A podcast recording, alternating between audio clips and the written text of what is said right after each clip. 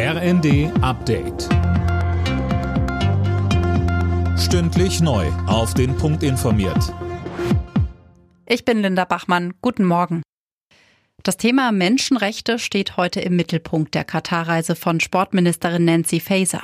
Sie ist knapp drei Wochen vor Beginn der Fußball-WM zu Besuch im Gastgeberland.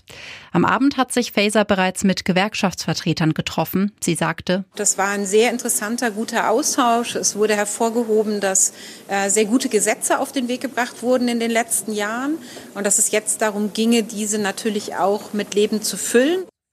Heute steht unter anderem ein Gespräch mit dem Premierminister von Katar an.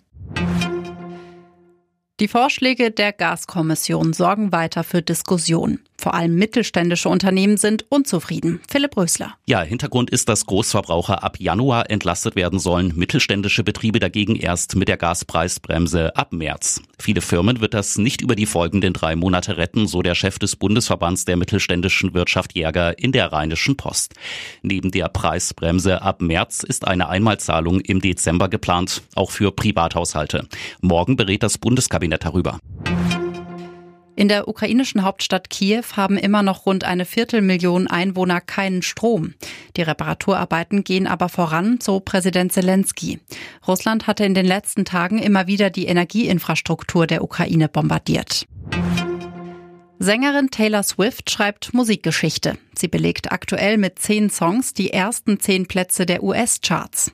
Auf Platz eins steht Anti-Hero. Ein solcher Erfolg ist in der 64-jährigen Chartgeschichte bisher keinem anderen Sänger gelungen. Alle Nachrichten auf rnd.de